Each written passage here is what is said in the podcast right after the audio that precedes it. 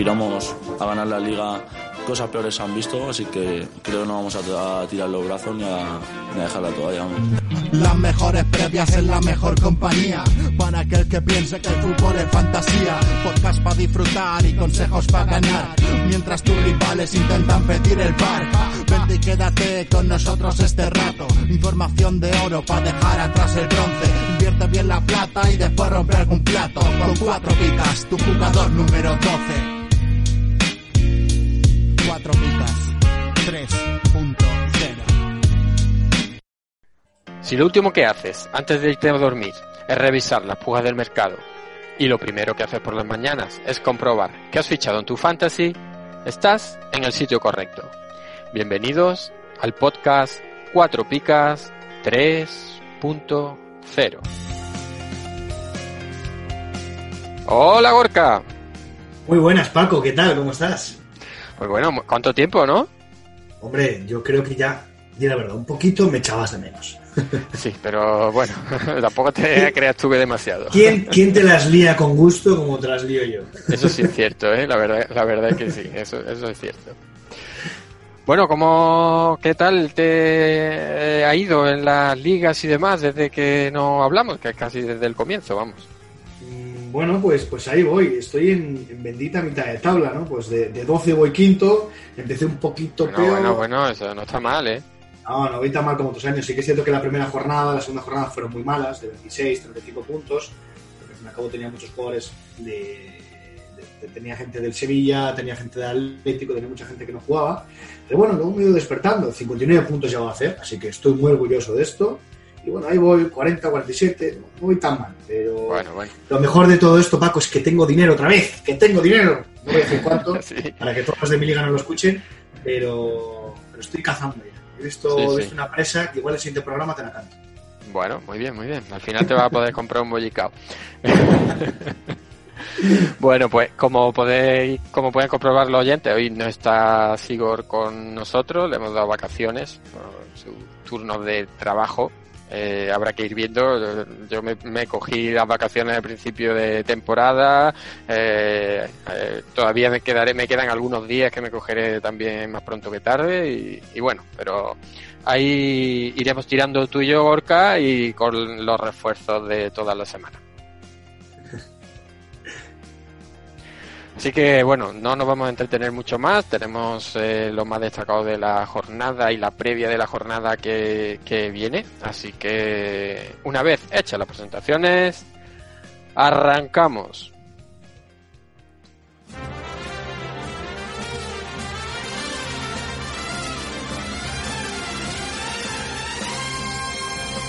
¿Harto de pagar el IVA, el IBI y el IRPF? Va a subir el IVA de los chuches también. Cuatro Picas presenta el primer impuesto revolucionario que no pagas tú. Entra en cuatropicas.com, pincha en el banner de Amazon y realiza tu pedido. 6.000 pesetas de whisky. Hasta el 10% de tu compra irá destinado a Cuatro Picas para ayudar a crecer el podcast y la comunidad. Esos chicos deben ser majos, pero está claro que son gelis. Y recuerda, no pagarás más ni molarás menos. ¡Oh, mírame! Estoy haciendo feliz a la gente. Ya lo sabes, la próxima vez que compres en Amazon, hazlo desde cuatro picas. ¡Hola! O el espíritu del lagarto se presentará en tu alineación. ¡Ay, el bicho! ¡El bicho! ¡Me va el bicho!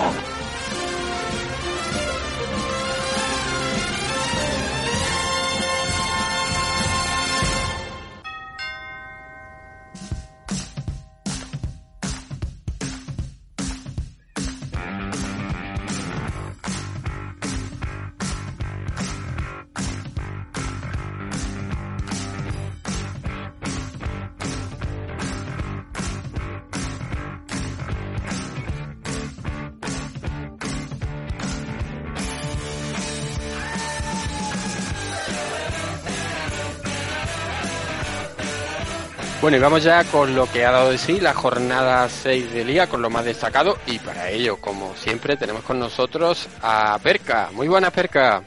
Muy buenas a los dos. Aquí estamos a repasar una jornada que ha sido bastante interesante a nivel fantasy. Muy bien. E-, esperemos que eh, haya aprovechado las vacaciones, este descansito que, has tenido. Pues no he parado, de verdad. la verdad es que no he parado. Porque mi mujer estuvo aislada y he estado con niños 100% del tiempo. Así que Bueno, me vino, uno me vino cuando- el descanso. Cuando quiere hacer vacaciones es cuando más está tareado, así que Sí, sí, es lo que no, no da, no da la vida. caché de. Muy bien, pues deseoso estamos que nos cuentes qué, qué pasó en esa jornada 6 y a nivel fantasy. Vale, pues si queréis empezamos por orden cronológico. Los partidos. El primero fue el Granada-Sevilla. Eh, bueno, ganó el Granada 1-0, resultado que podemos llamar sorprendente. Yo creo, no por falta de mérito del Granada, sino por la solidez que le, que le conocemos al Sevilla. Puede que empiece Sevilla a ser víctima del virus FIFA y también puede tener que ver la absurda doble amarilla de Jordán. El caso es que el Granada coge velocidad de crucero después de un inicio un poco irregular y el Sevilla recibe un toque de atención. Eh, bueno, es que yo creo es que el Granada no es un, un equipo con el que te pueda con el que te puedas permitir eh, muchos errores. Yo creo que de hecho el partido estuvo que podía haber caído para cualquier lado y como bien comenta al final pues la expulsión de, de Jordán y, y algunos pequeños detalles pues inclinaron la balanza a favor de, del Granada. Hombre, de hecho, apenas 10 minutos después, ¿no? A pesar de que luego sea en el 59 y en el 48, es lo que determinó, ¿no? Un gol rápido después de esa expulsión y, y aprovechar la superioridad numérica para no encajar. Eso es. A nivel picas, nadie tiene tres picas, solo resta Jordán, por la expulsión, se entiende. Y el resto, pues reparto a partes iguales entre la pica y las dos picas, eh, tendiendo más el Granada a las dos picas y el Sevilla a la pica. Pero bueno, no, no hizo mucha sangre el cronista aquí.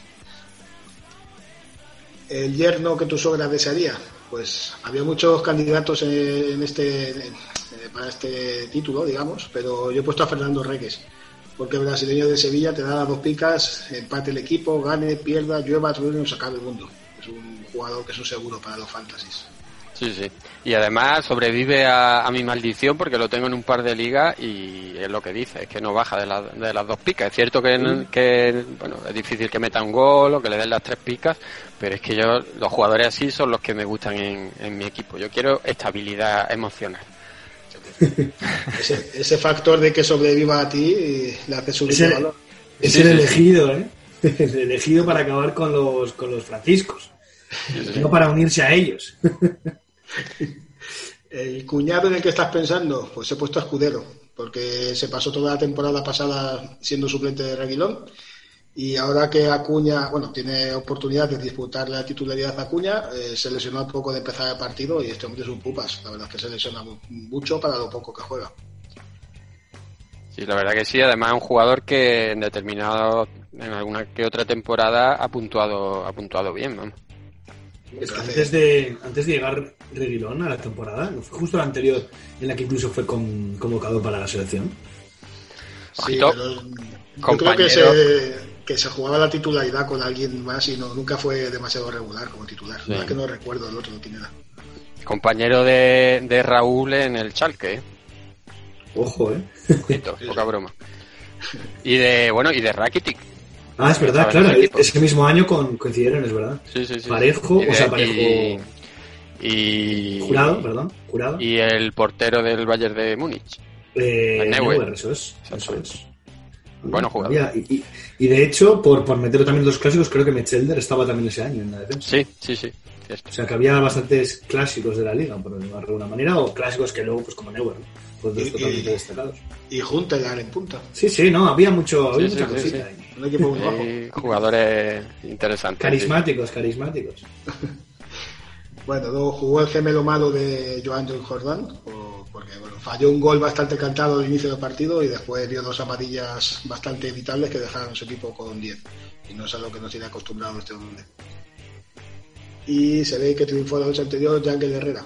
Jugó con su selección, se metió miles de kilómetros entre pecho y espalda, salió desde el banquillo y tumbó a los de Lopetegui. Así que dos, orejas- dos orejas y rabo para este hombre. Sí, sí. El viernes lo vendí, sí. No, en serio. sí, sí. Y en Sí, otra sí. liga, lo tenía en dos ligas, en uno lo vendí y en otro no lo puse de titular. o No que- defraudas, ¿eh? no defraudas nunca. No, Tienes no, que no. avisarnos cada vez que vendas a un jugador, ir comentándolo, ¿sabes? Eh, Como, como el minuto a minuto de los partidos, el, el último día de mercado, cuando estás en fichajes, pues eh, ven- Paco vendido a tal jugador. Y todos Sí, sí. ahí para revalorizarlo. Pues hacerte un canal de Telegram con tus movimientos de mercado. Y todos aquí son los que vendas a fichar. Vale, ya, ya iréis diciendo.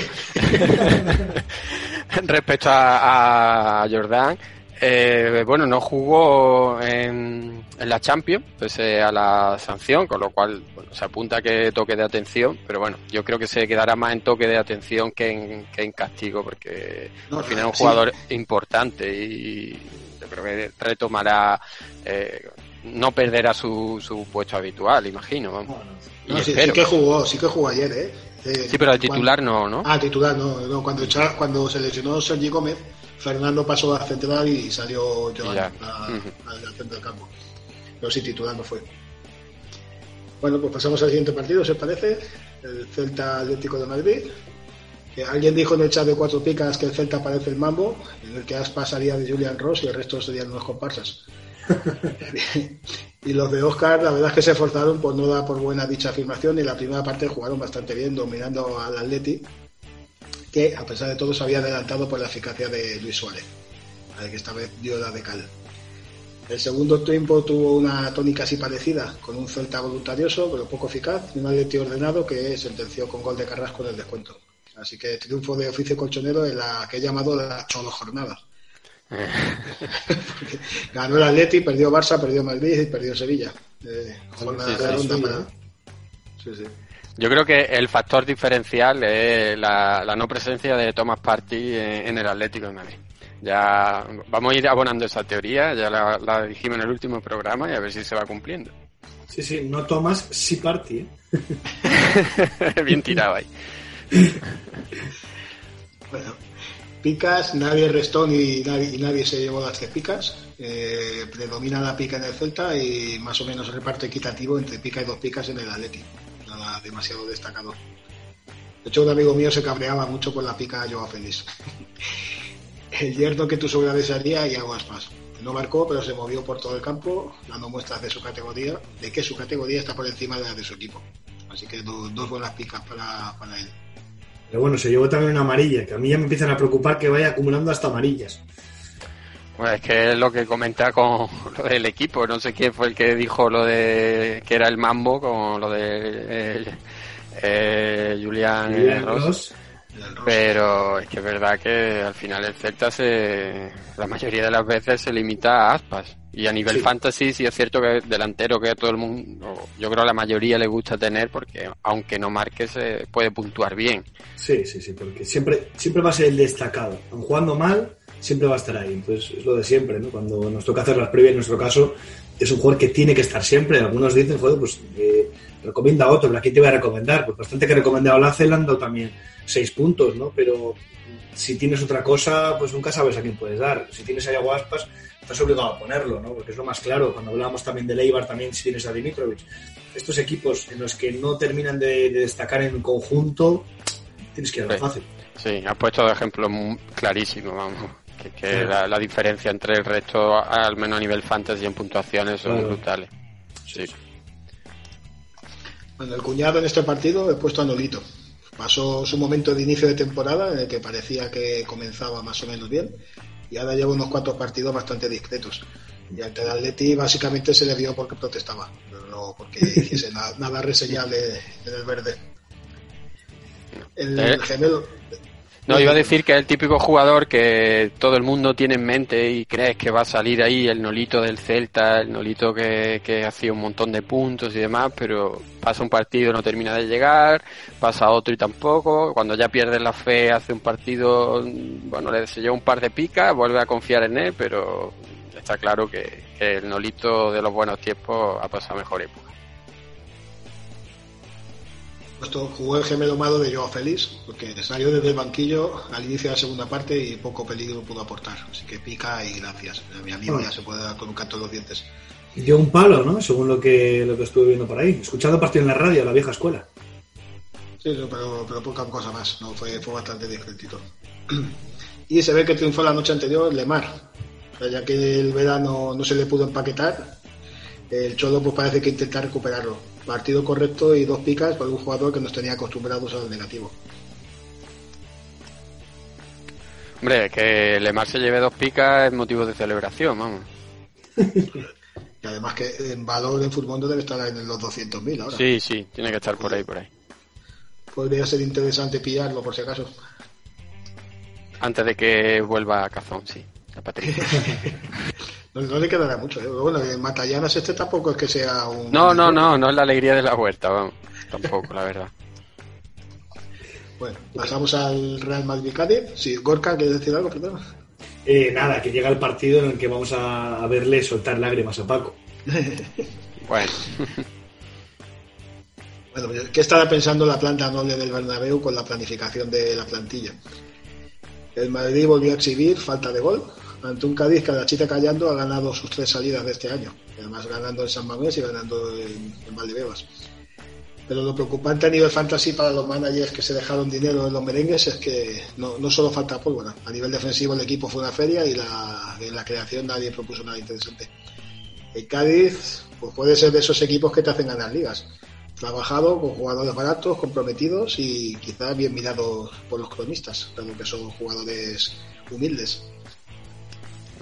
Sin duda, vamos, es todo lo contrario que el, que el Real Madrid a nivel fantasy, que es una ruina. Son jugadores muy caros y, sí, es cierto que alguna vez te llevas eh, 10 puntos, te puedes llevar 14, pero con la rotación, entre las rotaciones de, de Zidane y, y el mal nivel, el mal arranque de campaña, pues, de temporada, pues uf, la verdad que eh, no apetece eh, poner alinear jugadores del Madrid.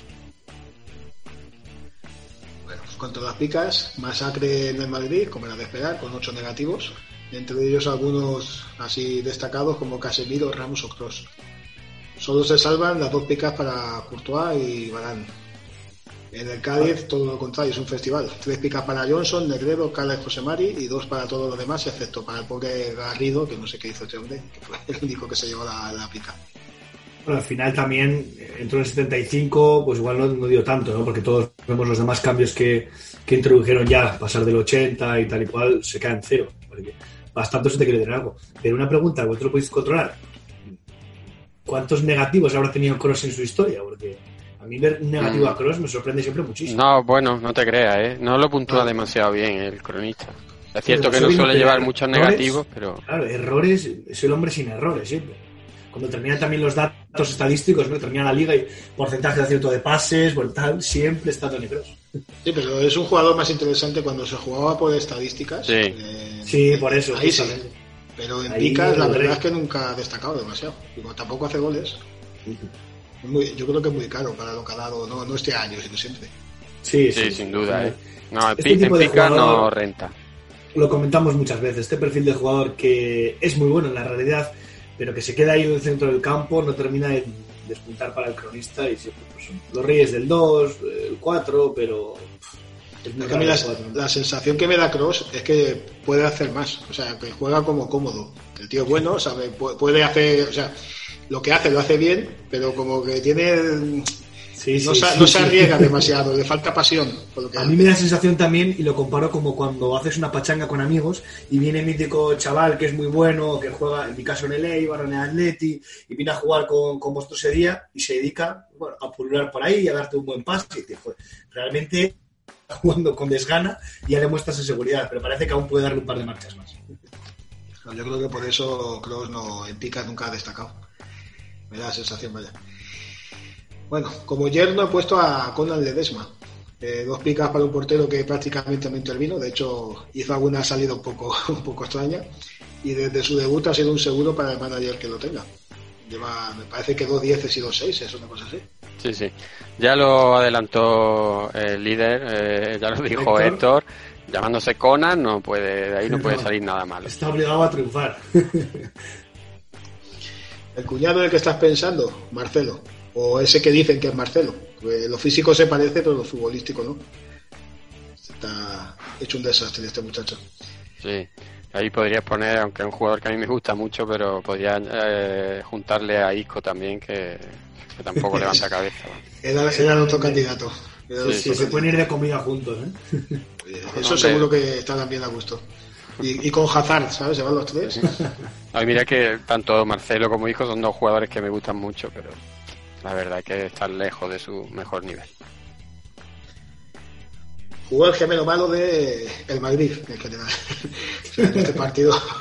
es que Claro. ahí sí que no, no sabía elegir. Ramos, Kroos, Casemiro, Asensio, hay un montón de candidatos a, a que no eran ellos en realidad los que estaban en el campo. Y se ve que triunfó la noche anterior Harold Lozano. Porque eh, su gol fue tan histórico como bizarro, porque es una medio vaselina sin fuerza que sorprende a Courtois. Y además Ramos le sacó del campo con un rodillazo, así que la épica también le avala. Para que Bueno, para bueno. llevarse el título. Otro en otra en cuatro picas vendido el viernes también. No, en una liga diferente, lógicamente, del de Yangel Herrera. No, no fueron los dos en la misma, pero eh, una muesca más para el rebote. Al de Telegram. Bueno, Getafe-Barça, el último partido del sábado. Eh, si desastroso fue el partido del Madrid, eh, el del Barça no le andó a la zaga. Yo creo que es la jornada que yo recuerde en la que peor imagen le han dado lo- los dos grandes. Pero realmente, en, en cuanto a picas, la diferencia que hay entre el Barça y Madrid es bastante notable. Yo, como os decía, venía alejado de mis benditas vacaciones y, y viendo las picas que tiene el Barça, el centro del campo para atrás es bastante positivo. Porque el cronista es un Julio, Claro. yo creo. Es que el cronista no tiene nada que ver. Eh, es que el cronista del Barcelona, a ver, es verdad que algunas veces también cuando eh, a veces también lo- los castiga mucho, pero como tenga alguna escapatoria, normalmente van, van bien puntuados o no muy castigados. Yo creo que tenía la oportunidad de aprovechar pinchazos de Sevilla y Madrid, pero no mostró ni la voluntad ni la capacidad de hacerlo el Barça. Aunque es cierto que el árbitro tomó alguna decisión, digamos, un poquito polémica en su contra. Hubo un par de jugadas de bar poco sospechosas. Pero la desidia del equipo no es culpa de nadie más que del mismo. Enfrente tuvo un Getafe que fue a lo suyo, intensidad, intensidad entre comillas y oportunidades aprovechadas. Picas. Tres negativos en el Barça para los sospechosos habituales, Griezmann, Dembélé y De Jong. Tres picas para el eléctrico Cu- Cu- Cucurella y entre el resto reparto equitativo entre la pica y las dos picas. Que como dice Gorka, poco castigo tuvo el Barça para el partidito que, que se marcó. Yerno que tu suegra desearía, puesto a Cucurella. De momento es firme candidato a jugador revelación fantasy de este año. Lleva un ritmo brutal, que, que la verdad que siempre ha puntuado muy bien, pero es que este año, uf, es que no sé, creo que lleva ya varias veces que se ha llevado las tres picas. Sí, no, y es que además eh, se lo merece. El partido contra el Barça fue un dolor de muelas. Tuvo un punterazo desde la frontal del área que, bueno, la paró neto, pero podría haber puesto bastante problemas. Y es un tío que no para, no para de correr. Cuando ves a- al, al- bueno, al gemelo malo, que ahora llegaremos, que solo caminaba, y Cucurella, que corría como un conejo de Duracell, la verdad es que este hombre se merece las tres picas y se merece los millones que le puedas meter. Como gane un poquito más de aciertos de cara a puerta para que pueda atreverse más, que al fin y al cabo pues, tiene esa mentalidad de que es un defensa, ¿no? Pero como gane un poquito de acierto y a saber defender un poquito los balones, ojito con Curella, porque Mira, lleva, eh, se ha llevado las tres picas en, en tres partidos de cinco. Es que... O sea que, que brutal. Bueno, el cuñado en el que estás pensando, pues hay bastantes candidatos para este puesto, pero esta vez se lo gana Dembélé con sus 14 pérdidas de balón en el primer tiempo. Uf, Yo creo que este hombre juega el partido a su bola y le importa poco lo que piensen los otros 21 jugadores en el campo. Eh, Y aunque ayer en la Champions no estuvo mal, pero claro, estaba Fede Palos delante. Jugó el gemelo malo de Messi. Tiró un al palo porque es muy bueno, pero el partido se lo pasó deambulando por el campo, e interviniendo mucho menos de lo que su equipo necesita. No sé si de- algún periodista dijo que había comentado que estaba reventado, que estaba muy cansado, pero es que este hombre yo creo que este año va a ser mucho menos interesante de Sí. o sea, no, no- no va a rendir los millones que la gente se ha gastado en él. A ver, ver, si al da- final va a terminar el año y no lo va a querer el City. A ver, eh, da, da un poco de reparo decirlo, ¿no? Porque está hablando de, de- de Messi, que el nivel que nos tiene acostumbrado y el jugador claramente de los últimos eh, 20 años de- del fútbol, pero da esa sensación que, que va a ser menos Messi eh, que, que- que nunca, ¿no? Bastante complicado, pero sí que cada vez que es normal, que, que no- nos acostumbramos muy fácil a que metiesen 50 goles por temporada, ya no solo goles, de- diesen 20 asistencias, tirasen del carro en todo momento, bajase, crease, centrase y rematase el mismo.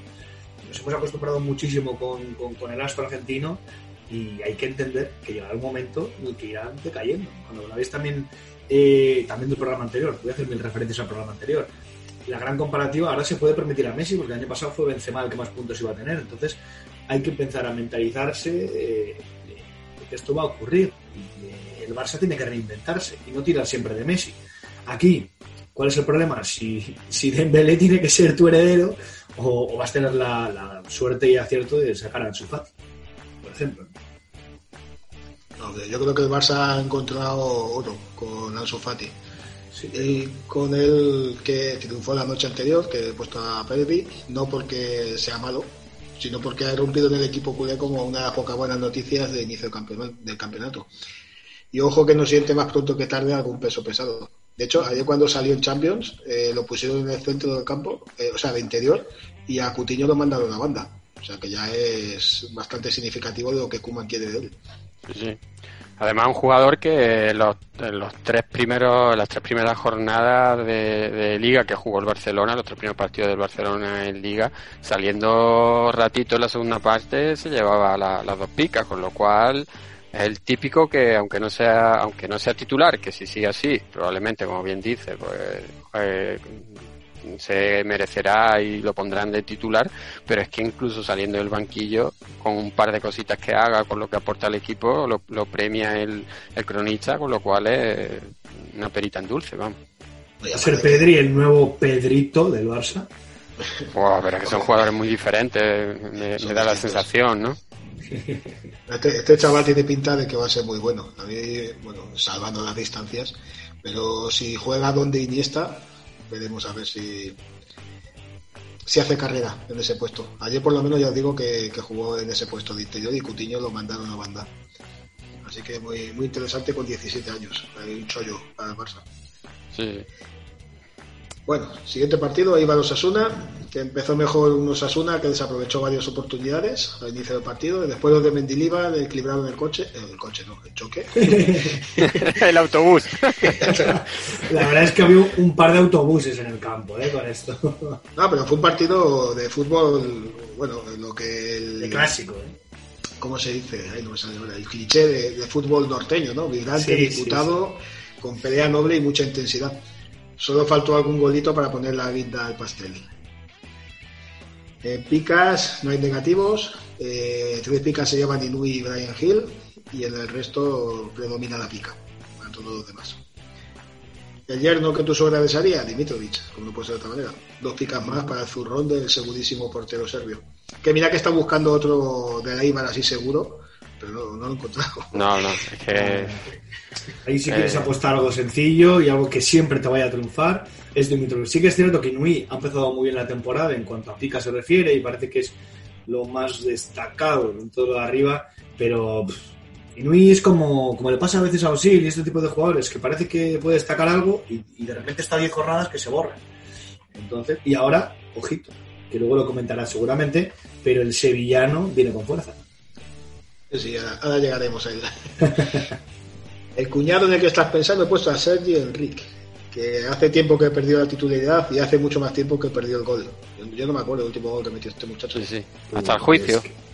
Sí, sí, cre- creo que eh, leí el dato que en un año natural había marcado un gol. El año pasado había metido también una cifra muy similar, ha tenido desde sus lesiones, no ha recuperado nunca el jugador que era. Es un jugador de mucho trabajo y como le pasa a Kike García, realmente sus mejores eh, habilidades no son las de marcar gol, pero es que ahora ya lo suyo es, es estrambótico, de ser de los mejores delanteros que teníamos ahora mismo, casi puede ser el, tercero, porque si ya estás detrás de Kike, Gar- o sea, de Quique González, apague vámonos. Pero lo va a tener muy complicado. Por suerte, goza de la confianza del míster. Ojalá, ahora después de todas las polémicas de fuera del campo, eh, pueda centrarse en el fútbol y ahí que vuelva a ser el Selenic que era. Hubo un año bastante bueno cuando Borja Bastón. si no Sí, pero bueno, con. Borja Bastón es que creo que metió como 12 goles ese año, 12 o 13 goles y dio 8 asistencias. Ese año fue muy bueno, pero fue su mejor año y de ahí tuvo un año también bastante interesante con 8 goles, 5 asistencias, una cosa así. Los demás, 3 goles, un gol, nada, después ya nada. Bueno, el gemelo malo, la verdad es que nadie jugó muy por debajo de su nivel. Pero bueno, he puesto a Moncayola, más que nada por la expulsión. Un jugador que, que siempre es bastante cumplidor. Y se ve que triunfó la noche anterior por Brian Hill. Eh, debut fulgurante a nivel fantasy con tres picas, un disparo al palo. Así que buena señal para los managers que andan detrás de él. Que ahí Sí, sí, puedes, que- decir tú, Gorka, qué, qué esperas de él. Bueno, pues yo lo comentaba también con mi, con mi entorno. ¿no? no espero que sea titular, no voy a decir nunca, pero creo que es un jugador de un perfil que es el perfecto revulsivo. De estos jugadores que en este partido sale y cambia el partido, pero si ese partido, el siguiente partido lo ponemos de titular, no termina de destacar. Espero que sí, porque es contra el Sevilla y siempre tenemos la cuña la madera, pero creo que va a ser un mejor jugador saliendo desde el banquillo que desde el inicio. Muy bien. Pasamos al Athletic Levante, que fue el superior del Athletic a un Levante que sigue su papel de no ofrecer ni chicha ni limonada. La vuelta de Delay mejoró la defensa de los de Garitano y Berenguer dio frescura al ataque. Eh, un partido sin grandes alardes que saca de pozo a los Leones y mete al Levante en su acostumbrada tierra de nadie. Bueno, bueno, tierra de nadie eh, lo mete en el, en el fondo del pozo, porque creo que son los colistas, ¿eh? O sea que... Sí, ah, pues esto se me, ha, olvidado- se me ha pasado a mí. No, porque Sí, está, está acostumbrado el Levante, que efectivamente está en tierra Claro. de nadie, en cierto modo ni chicha ni limona, pero es que este año no empieza fatal. No, no se ha acostumbrado a lo que queríamos vender aquí, pensando que el Levante iba a ser un buen año. Y, y lo hemos gafado, la verdad. Porque no, no sé contra qué, creo que tiene tres puntos porque ganó un partido, pero todo lo demás, Yo, yo recuerdo una victoria, por eso pensaba que estaba Sí, sí. ahí en No, el no, puesto no, pues- 14 o por ahí. No, no. Fa- Fallo, fallo mío, entonces. Picas, tres para los dos goleadores, que fueron Berenguer y, La Pantera. Negativo para Morales y Coque, el portero. Y bastante doble pica en el Athletic y solamente un 6 para Rochina, los visitantes. El resto pica. El yerno he puesto a Jedi porque se acabaron los negativos de Unai Núñez y volvieron las dos picas de Jedi. Te- hubiese tenido curiosidad de, de ver a Unai Núñez en este partido después de lo- del triple negativo de, de las jornadas anteriores. Bueno, ha pedido él no jugar, ha dicho, mira, no cuentas conmigo, que no quiero liarla. Dame un partido más. El cuñado he puesto a Muniain, porque yo creo que lleva su carrera estancada hace mucho tiempo y en los últimos partidos navega entre la pica y el negativo y a pesar de eso sigue siendo un jugador caro. Así que a, a escapar de él. Sí, la, la verdad es que mm, yo recuerdo hace varios años que era uno de los de los centrocampistas que, que acababa la liga entre los mejor puntuados, pero es que eso parece eh, en otra época, ¿no? Queda muy lejos, la verdad. Yo sé. Desde los tipos de torque no, no ha vuelto a ser el mismo. Jugó el gemelo malo de José Luis Morales. Valenciaga le secó, lo que ya de por sí es bastante sorprendente. Pero aparte eh, estuvo desabastecido de buenos balones y él tampoco se lo supo buscar. Así que además se llevó negativo cuando ha empezado la temporada con bastantes buenas puntuaciones. Y se ve que triunfó la noche anterior Williams, pues después de siete meses eh, vio puerta. Así que si eso no es triunfar, No, sí, sí, con lo que le cuesta ver el gol, la verdad es que aquí por lo menos, eh, ¿sabes? No, pero siete meses. Eh, sí, Bueno, claro. es- desde antes del confinamiento, ¿eh? Sí, sí, sí, es que hablamos de, de mucho tiempo. Sí que es un jugador que te genera muchísimo, pero buf, el problema del gol siempre del Athletic. ¿eh? Sí, bueno, la verdad que el Atleti pues, en cuanto al gol lo tiene complicado y Williams pues la- mm, nunca ha sido un gran goleador, pero tanto como para siete meses sin marcar ya es excesivo. Sí, sí, a mí me ha sorprendido, no pensé que era tanto, pero. Siete meses. Al final voy a pensar que Enrique va a ser goleador. Sí. Cosa del norte.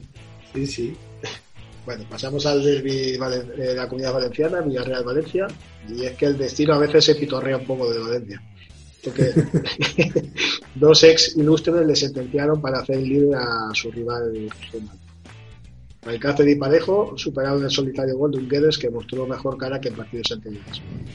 Cubo sigue con su calvario, suplente una vez más y expulsado por primera vez, aunque hoy le han quitado la segunda amarilla, según Sí, sí.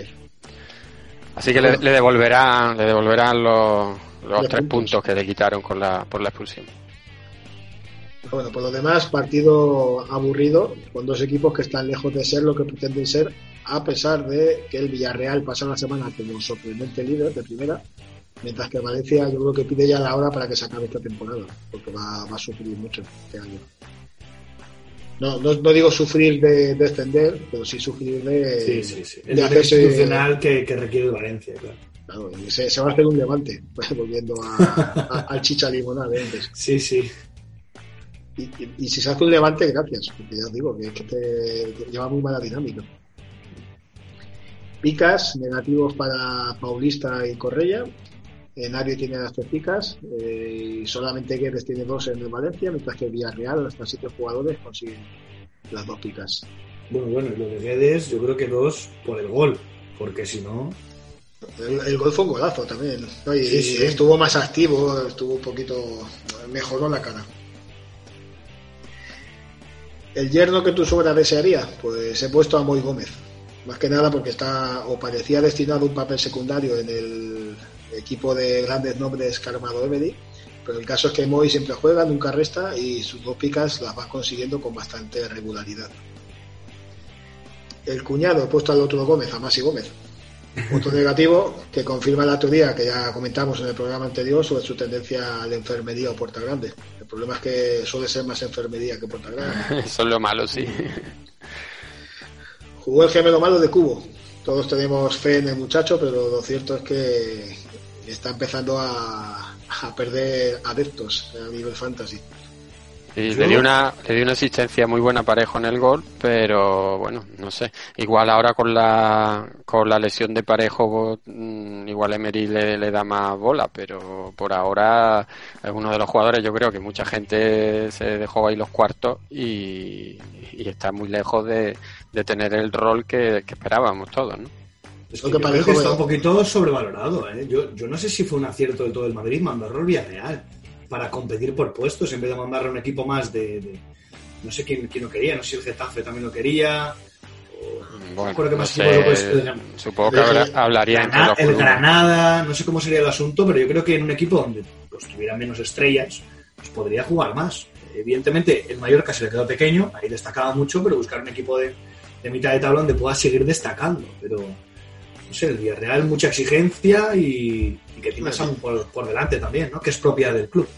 El Villarreal es que juega bonito, juega al ataque, entonces yo creo que la cesión está bien puesta en el sentido de, de que podía destacar. Sí, sí, Lo que, pero no lo que pasa es que no tiene raro. Al igual que a Renier, que lo habéis cedido para, para el Dortmund, me parece muy atrevido al final pasar de saltos tan grandes.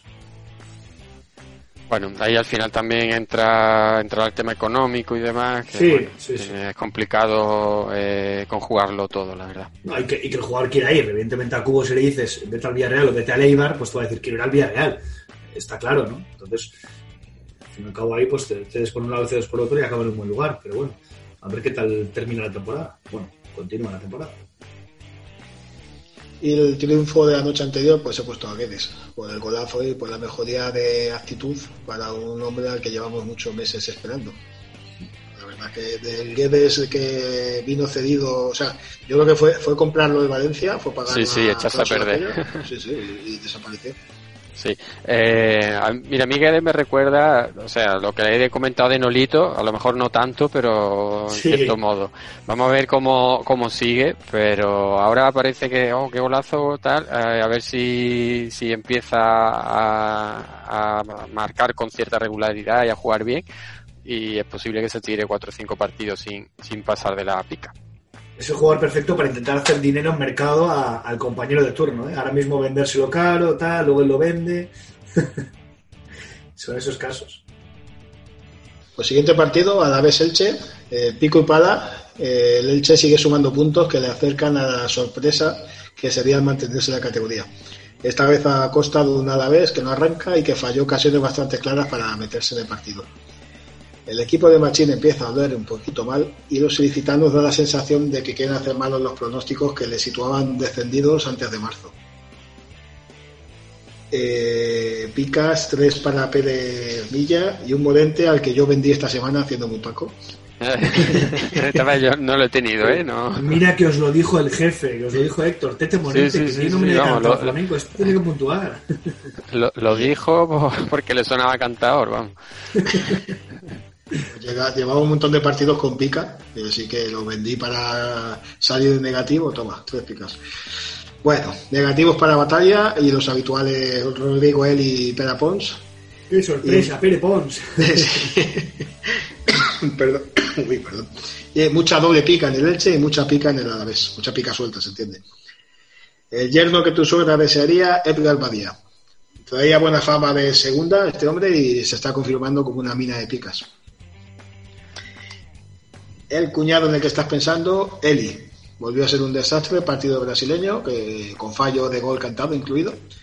Y bueno, sacó un 15 en la jornada intersemanal, pero parece un espejismo. Por lo demás, casi siempre resta. Mira que a mí este jugador me parecía bastante interesante y al final es un luces y sombras, ¿eh? Sí. Y al final yo creo que lo de las 15, los 15 puntos de la intersemanal es peor, porque los fichas por esos 15, que normalmente no, como bien comentaba Héctor en el podcast original, lo que Comunio eh, no te da, o te, eh, o sea, lo que te, te da, quita no te lo da, mm, al final apuestas por él y te lleva el negativo. O sea que eh, doblemente malo. O el gemelo malo de José Lu. El, eficaz, bueno, habitualmente eficaz delantero está en sequía goleadora, así que pica y gracias. Y se ve que triunfó la noche anterior Tete Morente, por lo que hemos comentado antes, ¿no? Tres picas para un señor que no había pasado de la pica en toda la temporada. Ojito a, ojito a Tete Morente, que era la, eh, la esperanza del Málaga eh, el año pasado en el mercado invernal y había muchas críticas porque, bueno, decía, hombre, como estamos esperanzados en Tete Morente, por el hecho de ser un canterano que todavía no había jugado, no había hecho nada y demás, y fíjate, ahí lo tienen, marcando en primera con, con el Elche.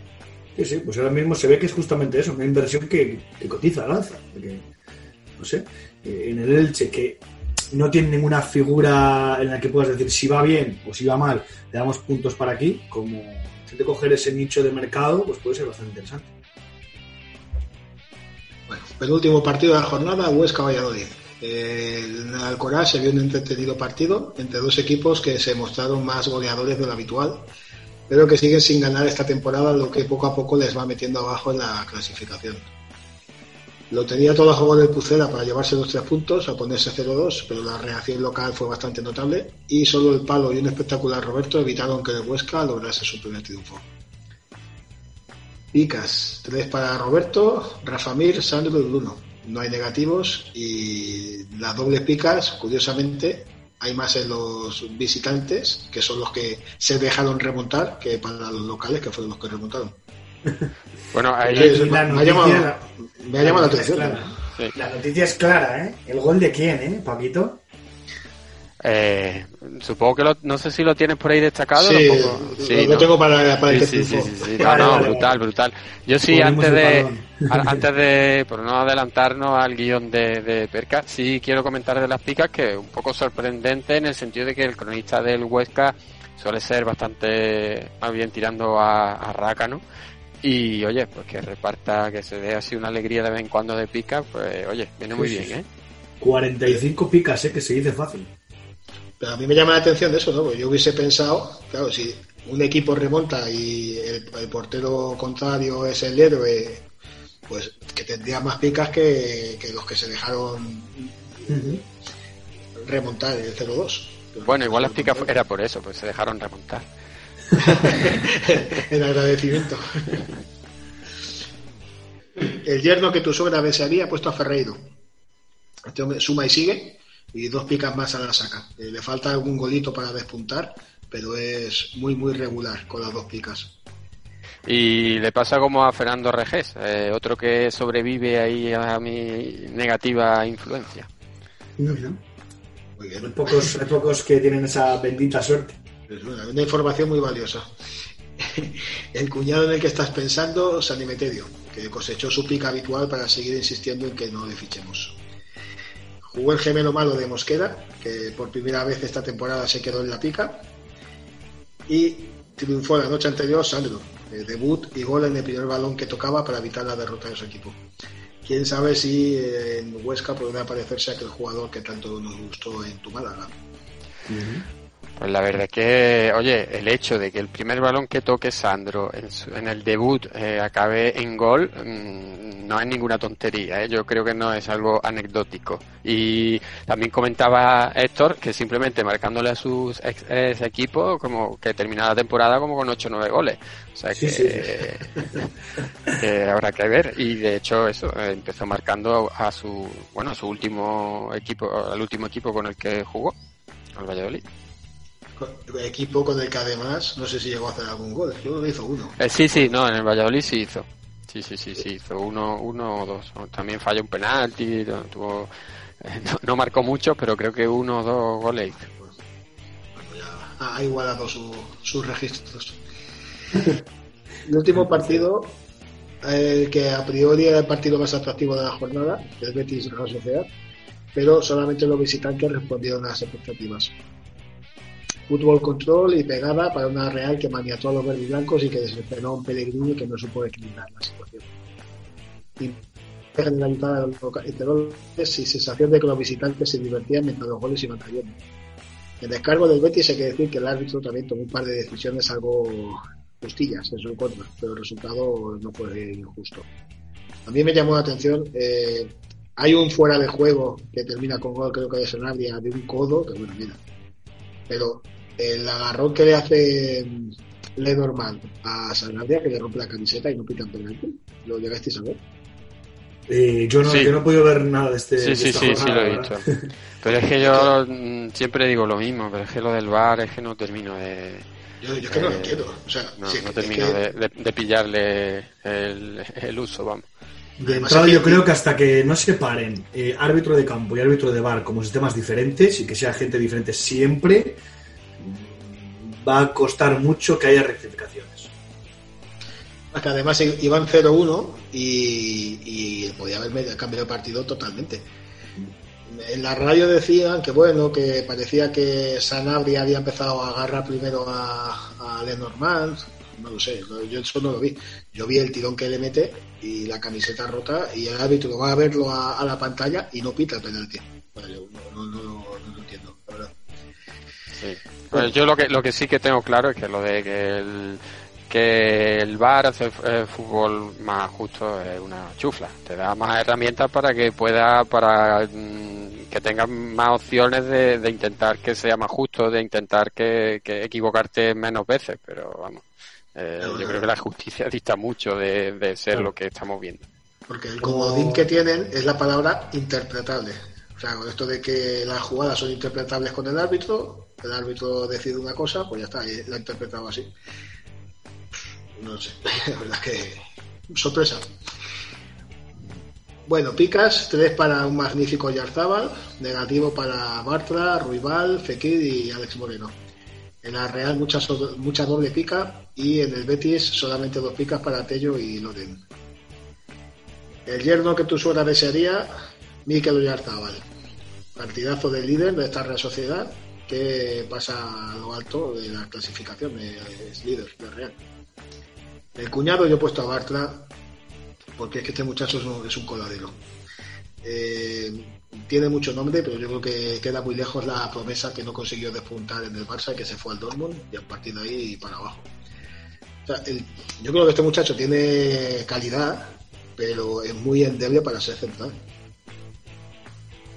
Fí- No Físicamente. sé, no. lo, lo que está claro es que es lo que comentas, ¿no? Que queda muy lejos la, o sea, el hecho de parecer eh, que pudiese llegar a ser futbolista de- del Barcelona. Que cuando estuvo jugando la final de la Copa del Rey, que quedó un poco retratado y demás, pero bueno, ahí tenía una cierta continuidad y sí que parecía que podía, que, que podía tener, llegar a, a- a- la élite, o sea, la élite, la élite está lógicamente, pero llegar a jugar, a sentarse como titular en el, en el Barcelona. clubes europeos el perfil. Yo la verdad es que soy un poquito subjetivo con Bartra. No voy a decir nada porque es un que me gusta bastante, pero sí que es cierto que no le veo tanto. Entonces igual me quedo mucho con la imagen que se suponía de él. Pero también digo, lamentablemente lo quiero seguir recolcando para ver si por fin le damos buena suerte a este señor. El Borja Iglesias, ¿qué está pasando? ¿Qué está pasando, Borja, Borja? Iglesias era como redundante, ¿no? La gente va a pensar que me voy siempre por la fácil. ¿Qué, Claro. te- qué tenemos que hacer? Que lo fiche Paco y que lo venda. Porque No, no, yo... Yo no sé qué podemos hacer para levantar la, la suerte de este señor. Eso no va a pasar, te lo digo ya.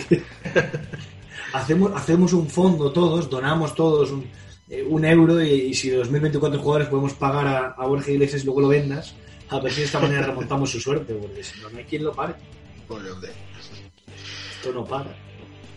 Jugó el gemelo malo de Canales, que no consiguió influir en el partido como acostumbra y todos suspiramos agradecidos cuando vimos que nos restaba.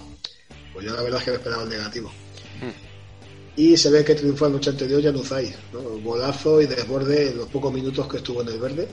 Y ver, lo digo no porque sea malo, porque es muy bueno. Lo que pasa es que como juega cuando le da la gana, pues este, esta vez tocó rendir bastante bien. Sí, es que, eh, a ver, mm, eh, o sea, no te sorprende que, que haga eso, porque como bien dice, un jugador muy bueno, lo que ocurre es que, claro, no sabes cuándo, cuándo va a hacerlo. Un jugador que entre lesión y, le- lesión, entre que es titular y no es titular, o que sale del banquillo y, y hace algo destacado o no, pues tampoco puedes contar mucho con él para los fantasy, la verdad.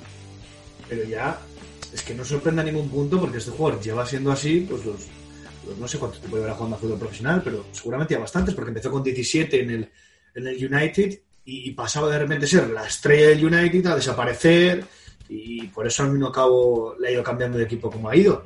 Pero, no sé, curioso caso. De hecho la Real también, ya creo que son dos veranos que lo quiere vender y después no lo vende, llega, hace dos partidos muy buenos, parece que tiene que quedarse sí o sí porque tiene que ser titular le comen la tostada otras dos tres jornadas. Es bastante curioso este chico y parece que siempre la excusa es la actitud que tiene el jugador.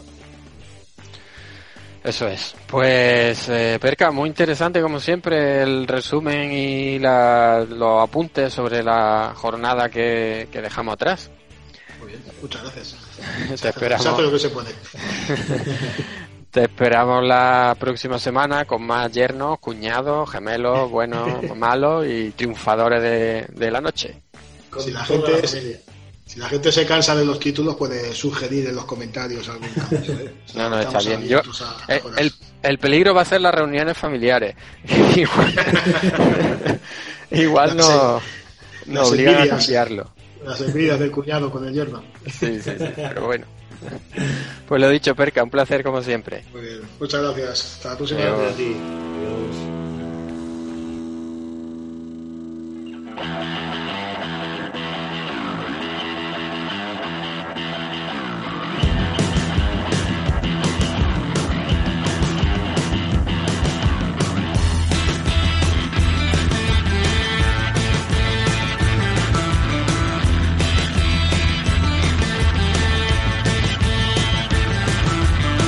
Vamos ya con la previa de la jornada 7 de Liga y para ello, como todas las semanas, está aquí Raúl Piru. Muy buenas, Raúl, bienvenido.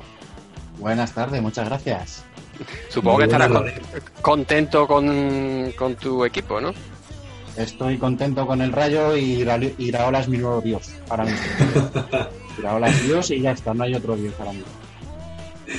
Muy bien, Bueno, me alegra. Manolovic, no te enfades por esto. Bueno, pero es que Manolovic es de jugador. eh. Iraola Claro, era claro. muy buen jugador, pero estamos hablando ya de entrenador, entiendo. Sí, sí, sí. Manolovic va de profeta. Eso es.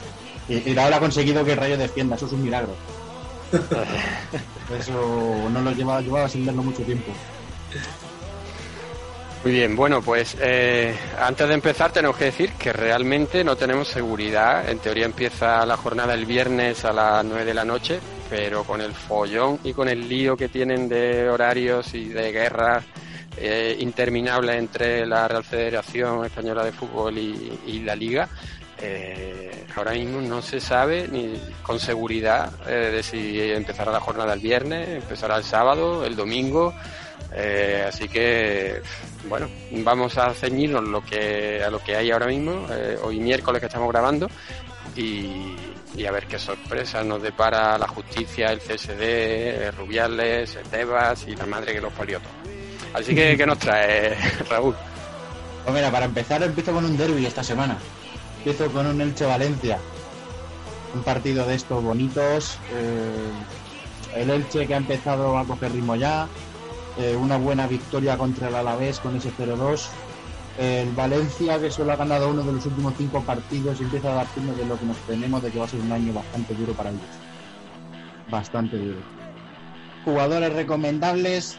En el Elche voy a recomendar a Edgar, a Edgar Badía. Esperemos que Maxi Gómez le dé trabajo para que se cumpla. Y Daniel Vaz en el Valencia.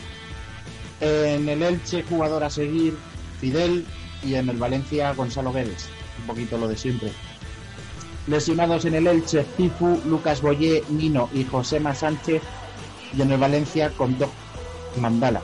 Y aquí voy a añadir otro jugador a seguir, solo por un gesto que tuvo la semana pasada que me ganó, que fue Pere Milla sacándole una amarilla al árbitro. Es muy mítico eso también, ¿eh? Sí, sí, sí, sí. sí. Oye, me estoy acordando ahora mismo al verlo en, en la lista de, de lesionados, en tu, en tu lista de jugadores que tienes que destacar del Elche, de verdad. Destacaste a Lucas Boye, Paco. ¿Pero esto qué es? Perdona, No, lo destaqué yo, lo destaqué yo, mala mía, Lo mala destac- mía. Lo destacaste tú, pero Lucas Sí. Boye es horrendo. Ese hombre vino al Celta solo para resbalarse. Si es- si a mí es tremendo, me parece. Ahora dicho esto, se la Yo sacaron todo el año, pero... Nada más aparecer por el Elche metió un gol y pensé, bueno, a lo mejor el tuerto en el mundo de los ciegos es el rey, quién sabe. no se me ocurrió recomendar del Elche, la verdad. Telita, Bueno. Yo del, del Elche eh, sí añadiría a los que a los que has comentado a, a Verdú, que ya el experto del Elche nos lo señalaba a principio de la pretemporada, incluso como uno de los ases del, del equipo. Eh, creo que lleva un par de seises y, y, oye, pa- es un defensa baratito que, que te puede eh, venir bien para, para rellenar un, un hueco. Eh, yo ahí lo tengo como titular en mi equipo y estoy bastante contento, la verdad.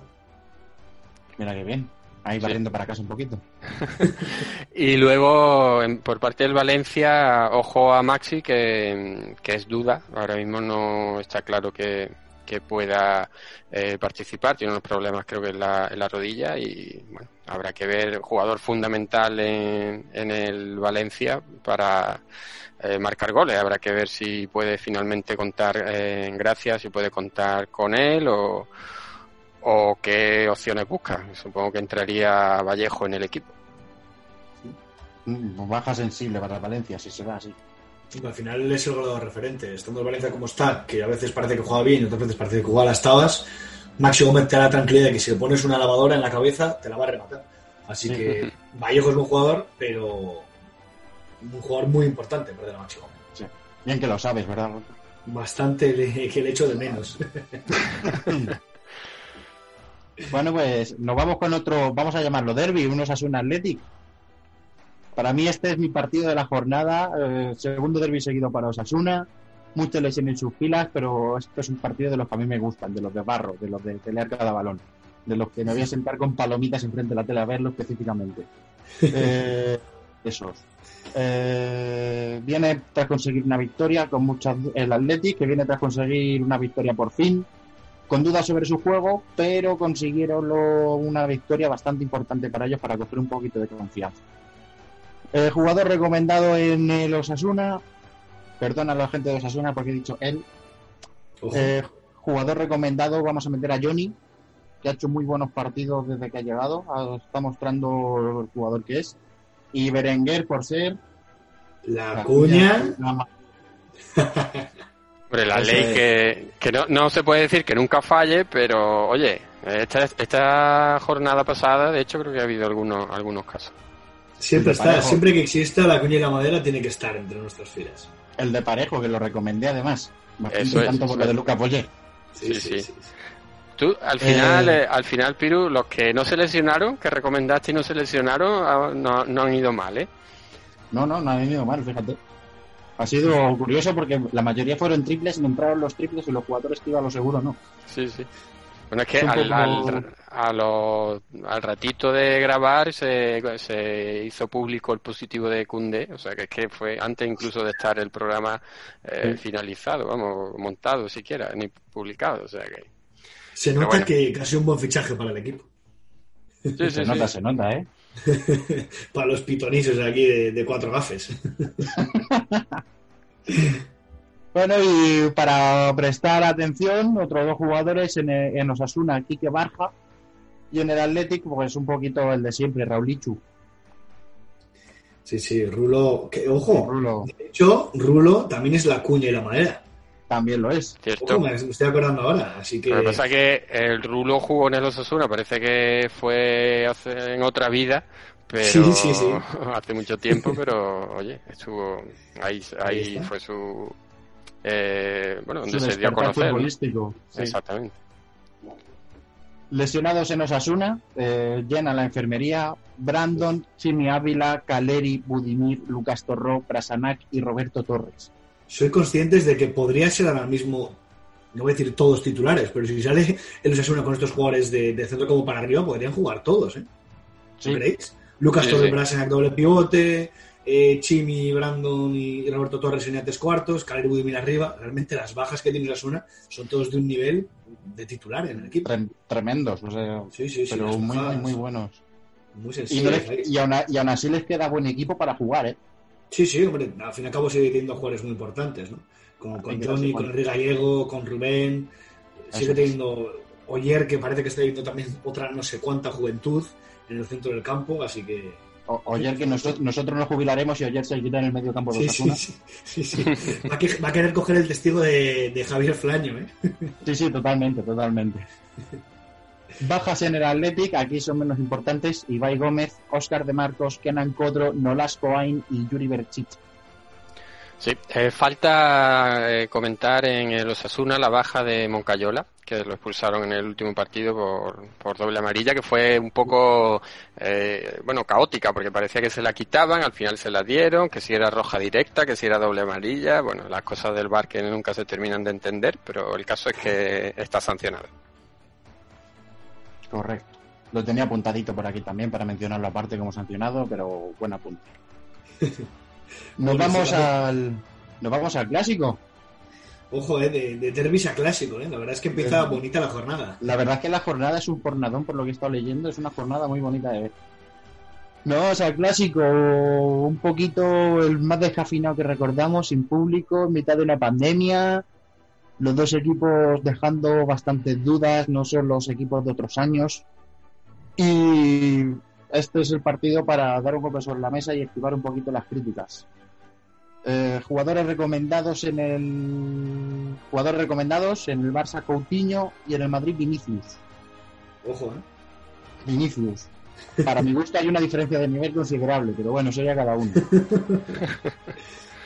Y atentos a Ansu Fati y Karim Benzema.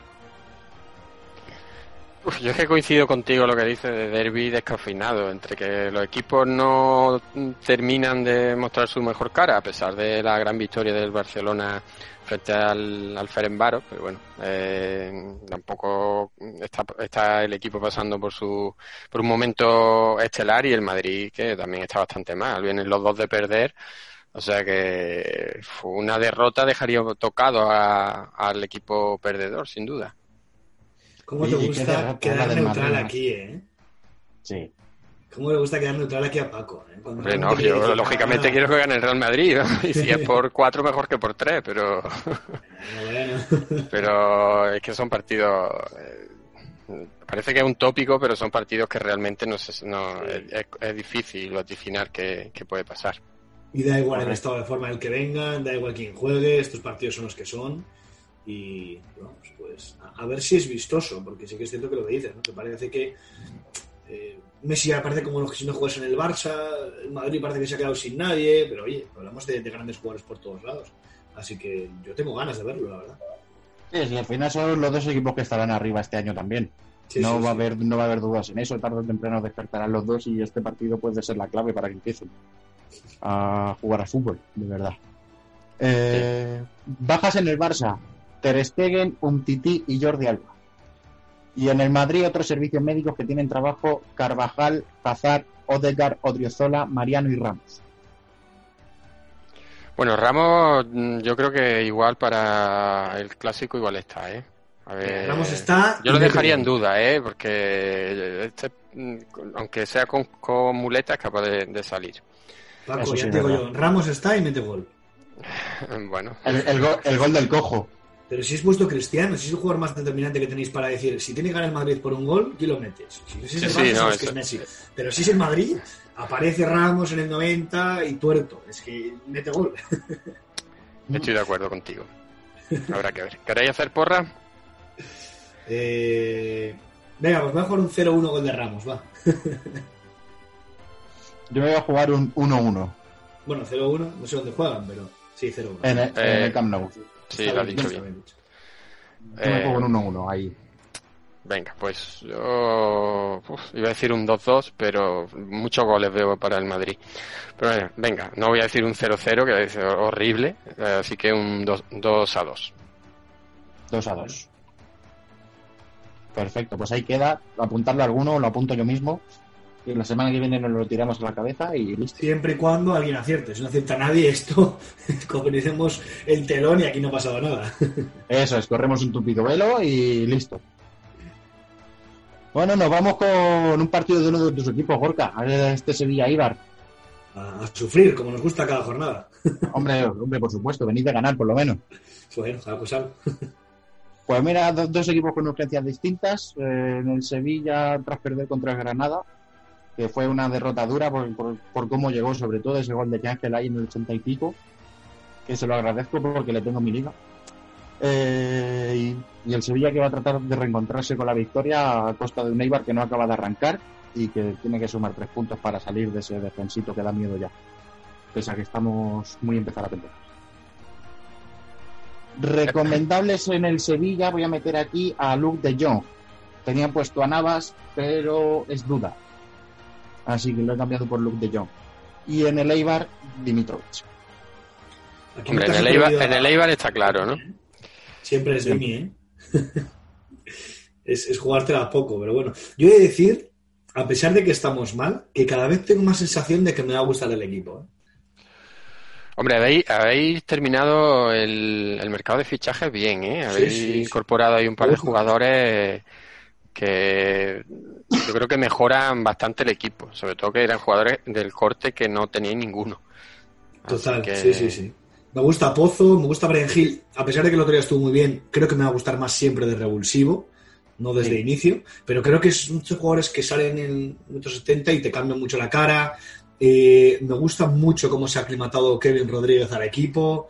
No sé, no sé, tengo ganas de cuando llegue Cote, de ver ya más o menos a todos bien puestos, porque también el último partido contra el Osasuna salimos con el centro del campo que salimos, sin el expósito, que para mí es clave, y bueno, lo de Diop me da igual porque creo que es malísimo.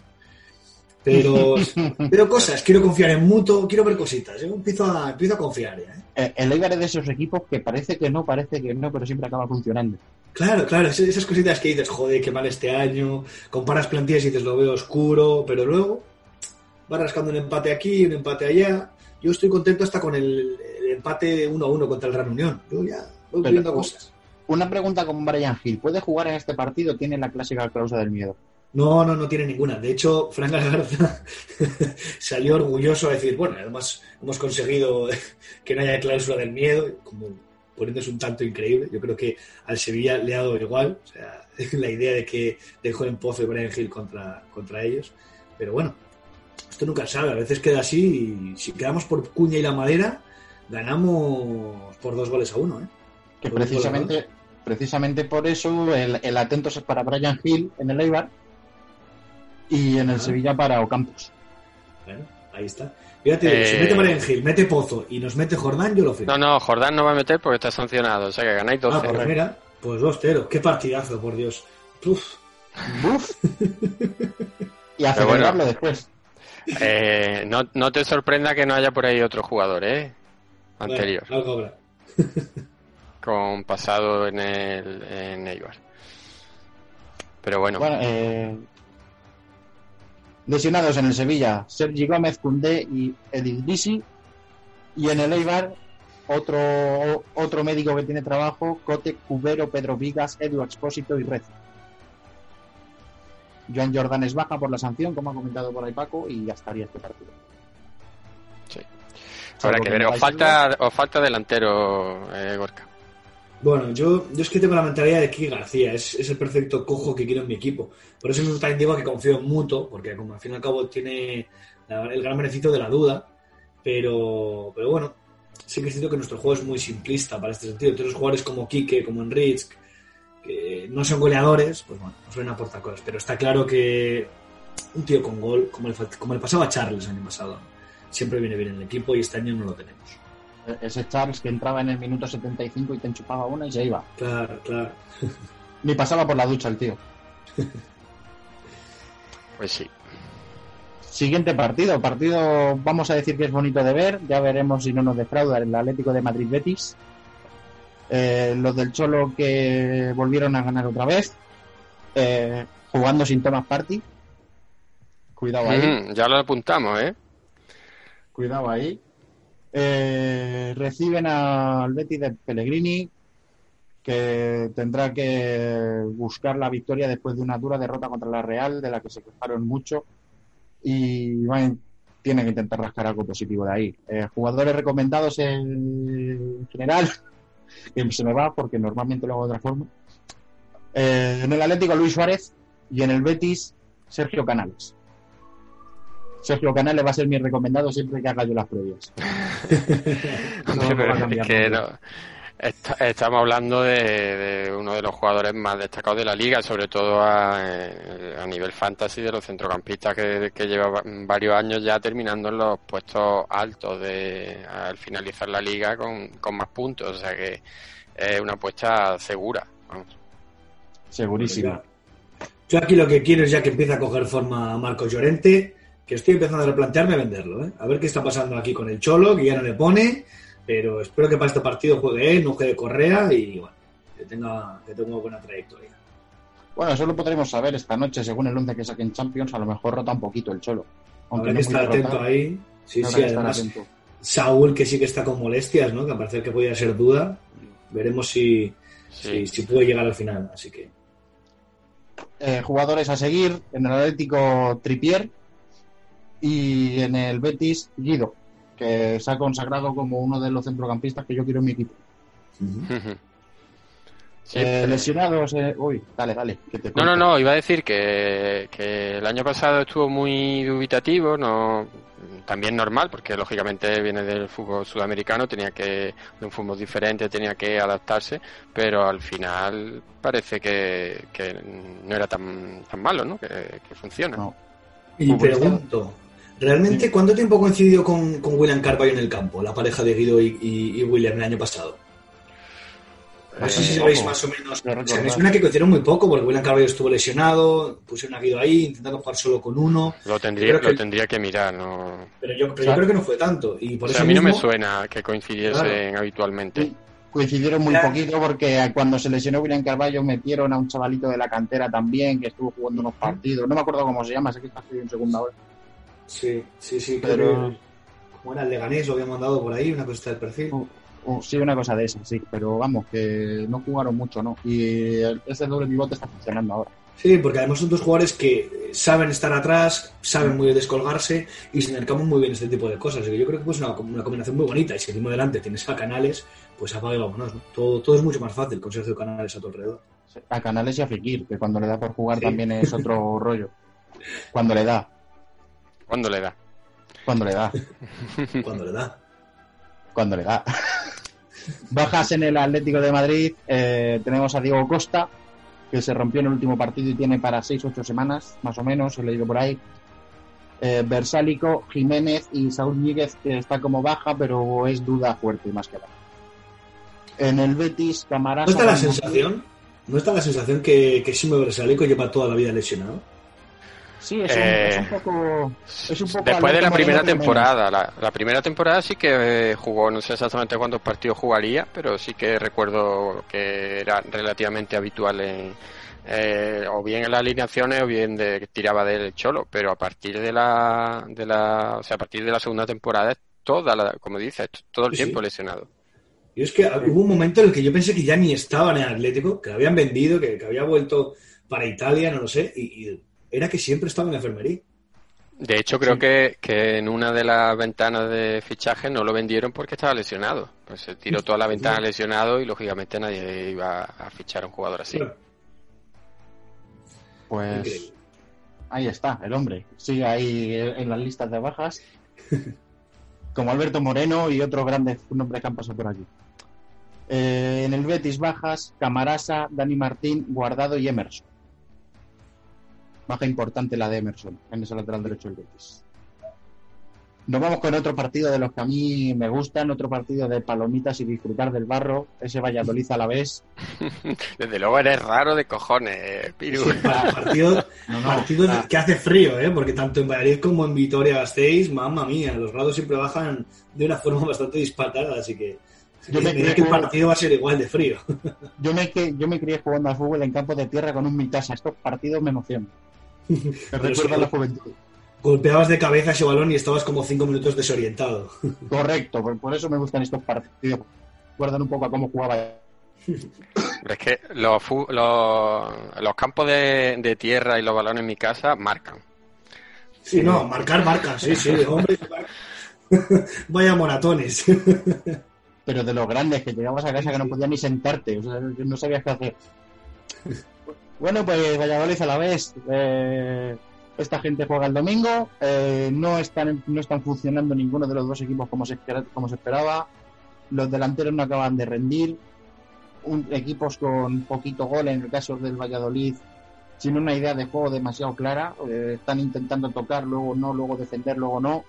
Y en el Alavés tiene una idea de juego clara, pero que no les termina de salir. Jugador recomendado en el Valladolid, Fabián Orellana. Y en el Alavés uno que conoce bien Gorka, debería que es J. Peleteiro. Así es, así es. La verdad es que dos recomendaciones, dos ex nuestros.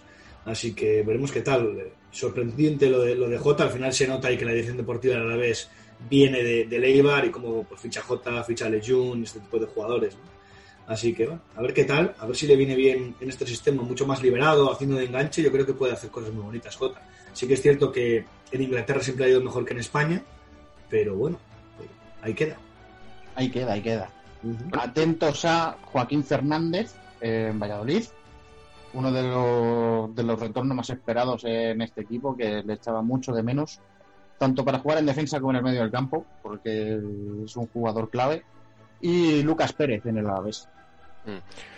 Eh, yo añadiría a Roberto en el Valladolid que se está destapando como uno de los porteros eh, a nivel fantasy más, más rentable, porque como empezó de, suplente, pero está teniendo unas actuaciones muy buenas y le están premiando en puntos. De hecho, el otro día se llevó, creo que si no recuerdo mal, las tres picas. Y a ver si, si, si, si Sergio no hace ninguna tontería y sigue manteniéndolo y tenemos ahí un portero, un fichaje, un caramelito, vamos. Un caramelito, un caramelito. Ya nos lo aventó nuestro experto en Valladolid, ¿eh? que ya dijo que el año pasado, más siempre hubo momentos de la temporada en que no estaba nada bien, pero como no tenía un suplente de garantías, pues seguía jugando. Pero este año mm, Roberto ya le ha quitado el puesto, así que ahora es el claro titular y Masip se lo va a tener que ganar. Eso es. Jugadores lesionados en el Valladolid, Kiko, Kiko Olivas y Javi Sánchez. Ese, ese par de centrales, a Kiko Olivas también le va a echar mucho de menos el Valladolid y a Javi Sánchez que lo estaba haciendo bastante bien también. Y en el. Alavés, Pere Pons. El hombre negativo. eh, iba ahí en, un, en busca del récord, vamos. Nos vamos con el partido amarillo de la jornada. El Cádiz Villarreal, ¿no? El Cádiz Villarreal, el partido amarillo. eh, recién ascendido el Cádiz, eh, que ha empezado la temporada de mejor forma imposible, ganando a uno de los peces gordos de la liga además. Y el Villarreal, que es uno de los proyectos más bonitos de la campaña, se está confirmando bastante bien. Le costó arrancar un poquito, pero ahí siguen. Ah, espérate, se me ha ido la olla, perdón. Duelo europeo aquí, ¿eh? Para intentar camuflar tu, tu fraude. Gracias, Gorka. Me Duelo queda europeo. ¿eh? Teniendo aquí al Cádiz como- como quinto, yo, a ver, me daban las ganas y, y el, no sé, el romanticismo de que me hubiese gustado que el Cádiz empezase bien, pero es que ya lleva 10 puntos, ahora ya me da miedo, porque es un rival directo, y esto es lo que digo siempre, me caen bien y ojalá se salven, pero Es que ahora mismo 10 puntos, estos puntos que sacan ahora tan rápido, luego se van a notar mucho a final de liga. Y el Villarreal, que dio como un semblante de duda al principio, pues colíder con la Real Sociedad, 11 puntazos, nada, nada mal. Sí, sí. Nada, nada mal. No, al final, como siga el Cádiz así, no va a ser rival vuestro, lógicamente, ¿eh? No, no, no, es que la actitud no se negocia, ¿eh? lo están dejando bien claro. No. Y además eh, el estilo de juego de Cervera, que bueno, se puede criticar a lo mejor por eh, simplón, pero desde luego le, le está le está dando resultados y, y lo ejecutan a la perfección, vamos. Se, Bueno, me a está dando una- se me está dando el Cádiz un aire a Granada. Sí, sí. Oh, pues, pues ojito, ¿eh? En vez de, con Negredo en vez de soldado, pero haciendo sus cositas, ¿eh? Sí. Sí, sí, con Lozano en vez de Machís. Eso, eso es, eso es. Jugador recomendado en el Cádiz. Vamos a meter a Alex Fernández, que hizo un gran partido contra el Madrid. Él estaba en todos los lados ese muchacho. No sé de dónde sacó el físico, pero estaba en todos los sitios en ese partido. En el Villarreal, Samu Chukwueze, que seguirá jugando ante la baja de Gerard Moreno y hizo un buen partido en el anterior. Eh, jugadores a seguir. En el Cádiz, Johnson. Sorprendente lo de Johnson. Yo no le conocía. Y Johnson lesionaba a Champú. Sí, Johnson, Johnson Johnson. Johnson Johnson. Y está ahí en ese doble pivote del Cádiz jugando bastante bien. Y en el Villarreal, re- jugador a seguir, vamos a meter a Manu Trigueros. Un viejo rockero de este equipo.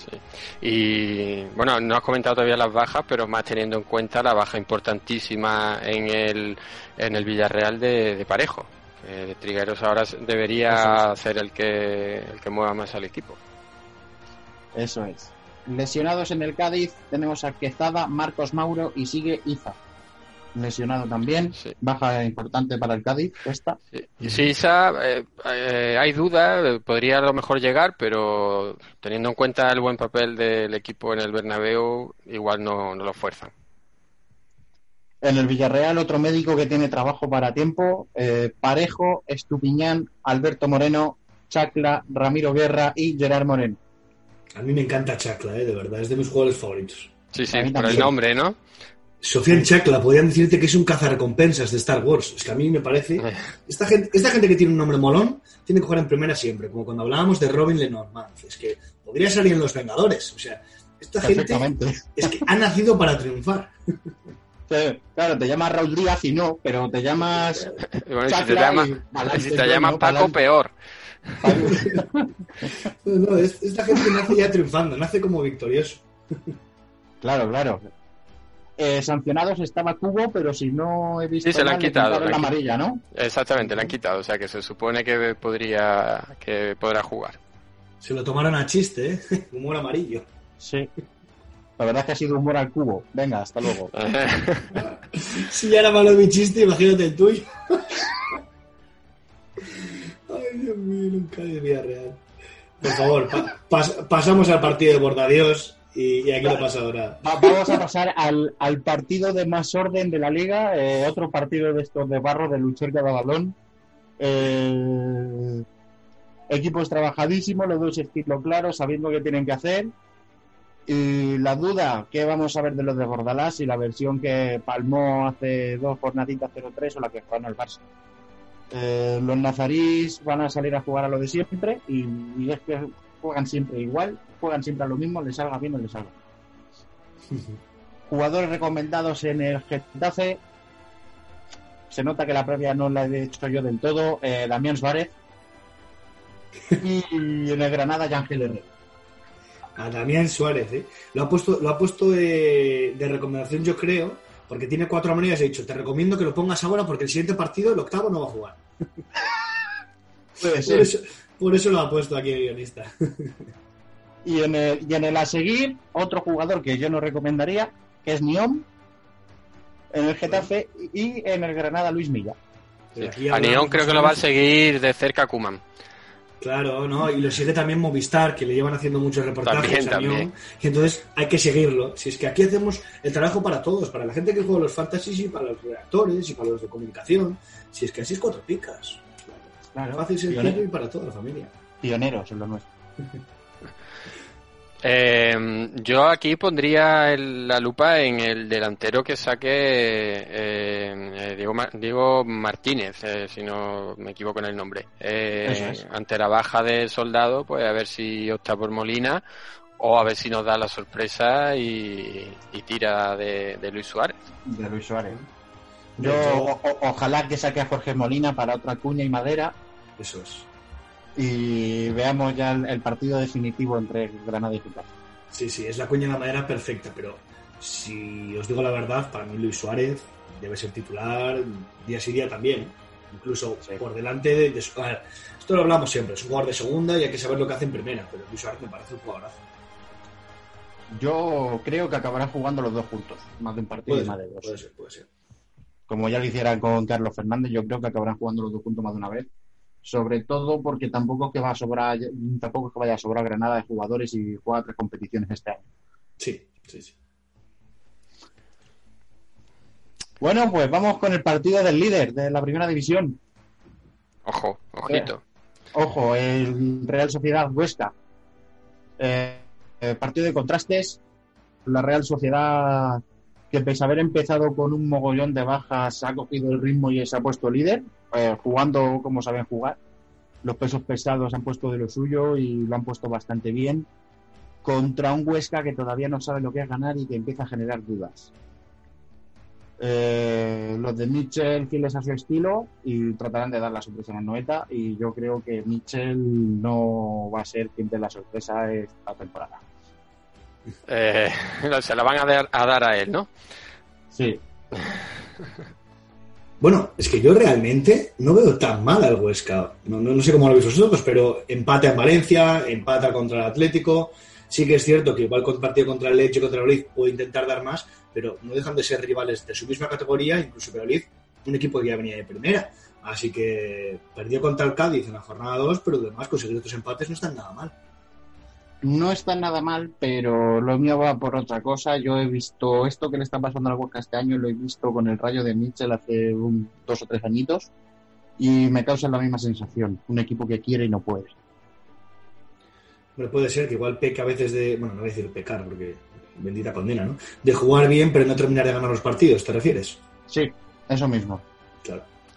Pero es que el Huesca, es que al final... Sí, sí. eh, a ver, yo lo que lo que sí que es cierto es que, bueno, lo hemos hablado aquí alguna vez, ¿no? Que, que los empates te rentan te rentan muy poco. Tú ves los partidos y lo ha hecho muy bien, como comentas, de Valencia, Atlético, sobre todo. Pero claro, es que al final, eh, eh, si le hubiesen da- pegado una paliza a cualquiera de estos equipos y hubiese ganado al Elche y al Valladolid, estaría muchísimo mejor. Y a lo mejor las sensaciones no son tan, no, no, no variarían mucho de, de las que tiene ahora. Claro. yo creo que al final va a pasar por, por, por Sandro, que lo comentamos medio en serio, medio en broma, y oye, el primer balón que tocó, gol.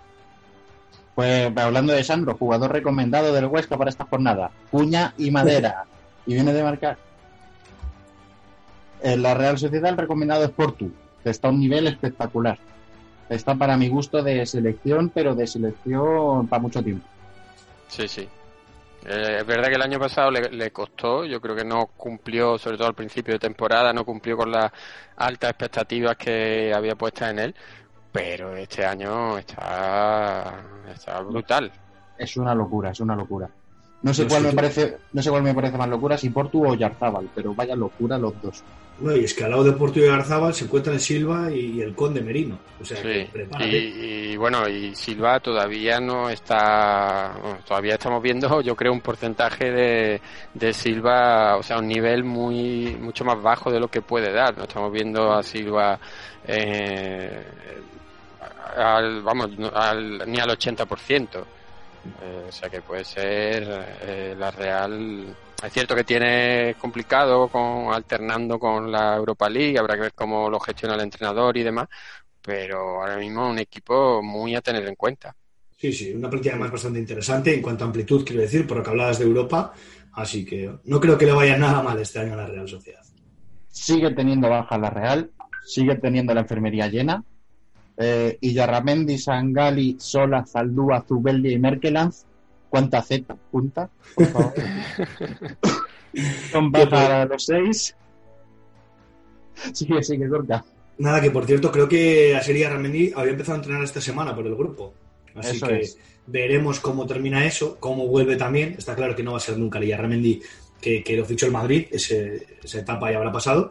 Pero, ojo, para la Real Sociedad, si, si se queda un 70% de, de aquel Illarra, A ver, no es el que fichó, no es el que fichó el Madrid, sino el, el que volvió, de Madrid sí, a la Real, que estuvo muy bien, ¿eh? claro, Ocurre. claro, por eso Es que lleva encadenadas varias, mm, varias lesiones graves eh, seguidas y claro, eso al final pasa factura. Sí, sí. Sí. Bueno. Bajas en el Huesca. Miquel Rico, Pedro López, Valera y Okazaki.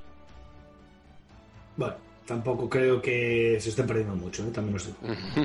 Ojito con Okazaki, que había unas expectativas puestas en él brutales, que la gente se dejó ahí los cuartos bien y me Sí. parece a mí que eh, que rédito está dando más bien poco. Sí, pero además, esto ya lo comentaste, Sí, lo comentaste sí, tú en el sí, programa sí. anterior. Era un jugador que lo había fichado el Málaga, que no lo puede escribir, que se va al Huesca, que vale que sube, pero a ver, que sigue siendo Okazaki, que no es el Okazaki que de repente jugaba en el Leicester y ganando ligas. O sea, que hay que tener un poquito más de, no sé, la gente se ilusionó mucho, yo creo. Incluso para mí, si tengo a Rafa Mir y a Okazaki a elegir, prefiero a Rafa Mir. Correcto. Yo también. Okazaki Opinión, opinión personal, ¿eh? Opinión personal. No, pero bueno, también te digo que la gente prefiere a Rafa Mir, eh, la mayoría, según el, el podcast que han hecho los compañeros de eh, Jacob y, y Fran Califa de los datos que sacaron, era Rafa Mir era el jugador por, en porcentaje por el que más sobrepujaron los jugadores de las ligas cuatro picas, o sea que Bueno, Pues mira, sí, sí. Sí. o sea que por ahí van, la gente no va muy desencaminada, pero sí es cierto que por Okazaki, bueno, al menos yo en la liga lo que he visto es que la gente sobrepuja también bastante. Es que Okazaki le tienen por un goleador, pero nunca ha sido ese perfil de goleador puro, Okazaki. No es un delantero que se vaya a destapar y te vaya a meter 15 goles, siempre ha sido un perfil como el que está ofreciendo Soldado en el Granada, no un tío que baja balones, que los pelea, tal. o- Es ese tipo de jugador para jugar con un Rafa Mir al lado. Por eso un Rafa Mir bastante más recomendable que un Okazaki, sobre todo cuando el equipo no gana. Porque Okazaki las puntuaciones le van a bajar mucho si el equipo no gana. Eso es. Yo creo que si se llamase Quique García no, no, Claro, no- es que no lo fichaba. Es que justamente es eso, es un perfil Kiki García, Serien Rich, que, que te Eso baja es. más cositas que los goles que te puedan meter. Pero, pero bueno, es, es lo exótico. Eso es. Nos vamos con el último partido de la jornada, otro de tus equipos, Gorka. Eh, Levante Celta. Eh, vienen los dos equipos de derrota. Eh, los granotas necesitan la victoria sí o sí para no quedar demasiado descolgados ya tan temprano. Vienen como colistas y tienen que empezar a sumar de la forma que sea. Eh, equipo gafado por nosotros, lo siento mucho, granotas de verdad. Dijimos que teníais un plantillón y os tenemos colistas. Este año es el equipo sin techo, decíamos tú y yo, ¿eh? Y Madre mía. mía. Vale, Para no tener techo. Tienen 19 puestos arriba, imagínate, no tienen techo. va- va- vaya, vaya triple que tocado ni aro. No, yo aposté por Morales y el Levante en la última jornada y, y ganó el Atlético con bastante solvencia, o sea que Sí. Eh, así que eso va a ser un duelo tenso y con muchos juegos ya en la jornada 7.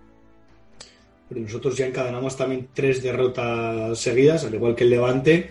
Así que como quien, quien pierda aquí realmente va a empezar a, a escuchar campanitas, porque además en España que somos clásicos de cuando se encadenan unas cuantas derrotas se quiere echar a los entrenadores, como si, como si no los conocieras desde hace dos meses, pues oye. Así que bueno, espero que esta vez le toca el Levante, no nos toque a nosotros, pero uf, no, sé. No- no me quiero asustar porque no- hay mucha gente que dice, bueno, ya son finales, aún queda mucha liga, la liga es muy larga, nunca sabes dónde están los puntos. Mira el Cádiz, que no pensaría en ningún momento, mi liga está en ganar Real Madrid, y ahí están los tres puntos muy bien ganados. Así que, bueno, paciencia. Preocupante en el Celta la falta de gol, ¿eh? Muchísimo. Y eso que está Yaguaspas. Mi duda es, si a Yaguaspas le pasa algo, ¿ahora qué pasa? No, no me voy a decir una lesión de larga duración, como si es que coja positivo en COVID, que parece que lo puede coger cualquiera en cualquier momento, y esté dos jornadas sin jugar. ¿Quién va a meter los goles, no? Así como en otros puestos, yo creo que falta más, no sé, una especie de cohesión de equipo, porque nombre por nombre, al igual que hablábamos el Celta el año pasado, no va con mala gente, pero no, no terminamos de saber cómo jugar y no terminamos de, de marcar. Sí que somos de los equipos que más remates realizan de la liga, pero esto no se trata de, de tener estadísticas, sino de tener goles y tener puntos, así que Eso es. no queda otra. Recomendado en el Levante, eh, campaña. Un poquito lo de siempre. En el Levante, lo que está bien no se toca. En el Celta viene un triple con Renato Tapia. Sí, sí, un triple, pero vamos, este es Oh, oh. el de Jul. eh, ¿Cómo- ¿Cómo se nota que este, que este guion en parte lo ha hecho Sigor? eh? ha, ha dicho, tengo que recomendar a alguien del Celta, cojo cualquiera y me voy. No, pero eh, igualmente Renato Tapia, lo que le he visto con el Celta me ha gustado bastante. Sí, sí, sí, sí. que no se, no se le está recompensando en puntos, a lo mejor porque es un trabajo más, Claro. más, más oscuro el suyo, pero sí que está rindiendo un nivel bastante bueno y lo que se esperaba, lo que yo esperaba de él por lo menos. Para mí es vital, de hecho cuando comentábamos en las previas, en los análisis de mercado, eh, quedaba bien claro que Tapia iba a ser un jugador muy importante para Oscar, pero estos jugadores es muy raro que sean bien puntuados, ¿no? Entonces, si quieres un jugador por un millón con dos, un millón con tres, una cosa que creo que es así vale, y te lo llevas, pues bueno, pues tienes un comodín, porque además tiene la doble posición, te puede cubrir de defensa, y puede ser interesante para tenerlo Bueno, ya, están los dos kilos, ¿eh? Que yo lo, lo fiché al principio y antes de que empezara la temporada y ya ¿Sí? me estoy planteando venderlo porque es que son dos kilos que ya Yo, son... yo creo que paga un millón por él en su momento, como un buen ratuno, pero, pero vamos, es interesante estos sentidos. Luego, es que es un jugador que va a tener una pica prácticamente toda la liga. Sí. Eso es.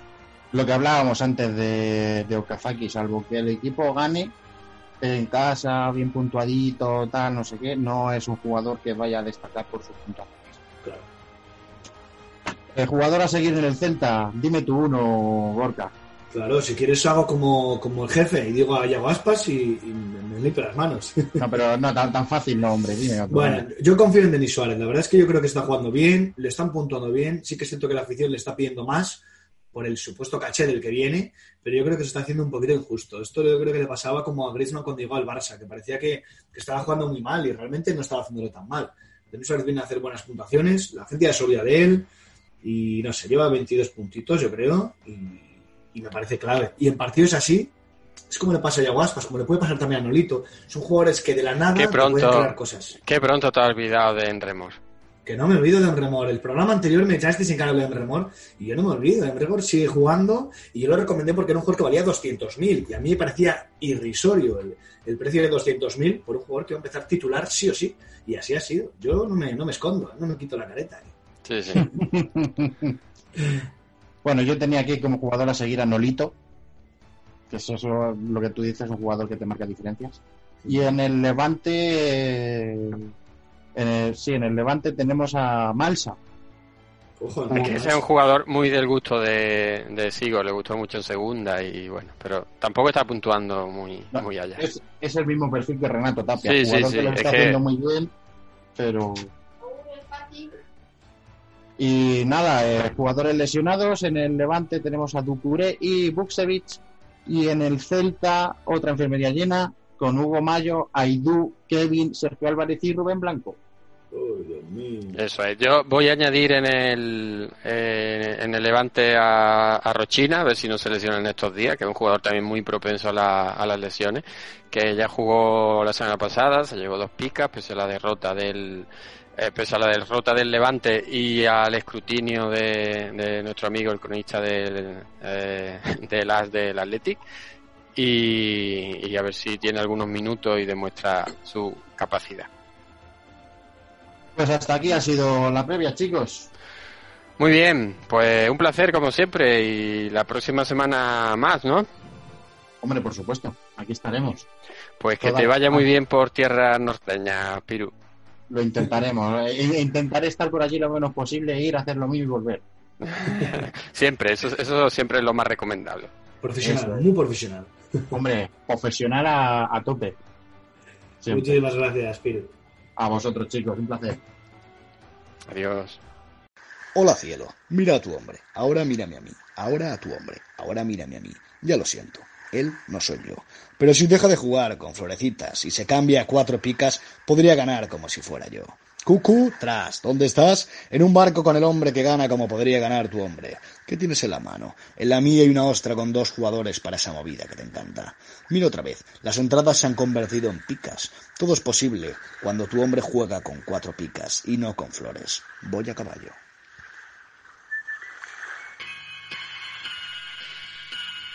Pues bueno, Orca, hasta aquí el programa de, de esta semana. Al final yo creo que casi casi nos hemos pasado un poco de tiempo, ¿eh? Hombre, es que tú piensas que llevo una semana sin grabar. Pues yo venía aquí con ganas. Con ganas Creía de, de por un momento, sí, sí, por un momento creía que ibas a decir que llevabas una semana sin hablar y digo, no me lo creo. Bueno, bueno, piensa que me he ido a un pueblo alejado de la mano de Dios, así que tampoco es claro pero uno siempre mueve las pues. Bueno, pero tú eres capaz de hablar solo, vamos. No tengas la peor duda. Bueno, cuéntanos, ya que no está Sigor, eh, a ver si toma el relevo para decirnos si alguien tiene que hacer alguna compra, eh, ¿qué debe hacer? Es, lo que tiene que hacer es aprovechar nuestro super mega enlace de Amazon, porque ni pagarás más, ni molarás menos.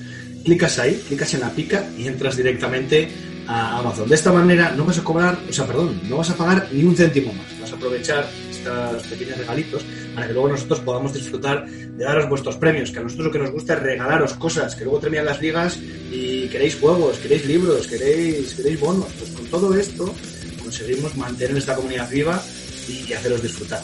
Así que no nada más bonito que continuar aquí. pues. Bueno, yo creo que muy bien dicho, muy clarito. Eh, una cosa que no dije en la presentación, fíjate, casi dos horas más tarde acabo de caer, eh, que recomendamos, ha salido esta semana eh, un podcast dentro de Cuatro Picas, pero bueno, un episodio eh, específico que lo hace Frank Califa y Jacob, dos de los ganadores de las ligas Cuatro Picas. Y es Inside Cuatro Picas, lo irán sacando probablemente cada mes y la verdad que los que no lo hayan oído, pues les recomiendo que lo escuchen para ver datos muy interesantes sobre el comportamiento de los jugadores de las ligas, qué jugador, por qué jugador pues, suele empujar más, por cuál sobrepujan, una estadística que te pueden ayudar a, a comprender mejor la dinámica de, de este juego y hacer, a, a convertirte en un mejor jugador. Así que, Gorka, si no lo has oído, ya sabes. No, no, ahí hay magra, materia pura, ¿eh? obligado de escuchar para todos aquellos que quieran ganar en cuatro picas y esos datos perfectos, porque parece que no, pero hay muchas interpretaciones. Antes comentabas también lo de Rafa Mir y hay mucho detalle ahí de los otros datos que pueden hacer que le sobrepases al largo. Eso es. Bueno, pues hasta aquí el programa de esta semana. Como siempre decimos, muchísimas gracias a todos los que nos escuchan, los que le dan a me gusta, los que nos dejan comentarios y hasta la próxima semana. Adiós. Adiós.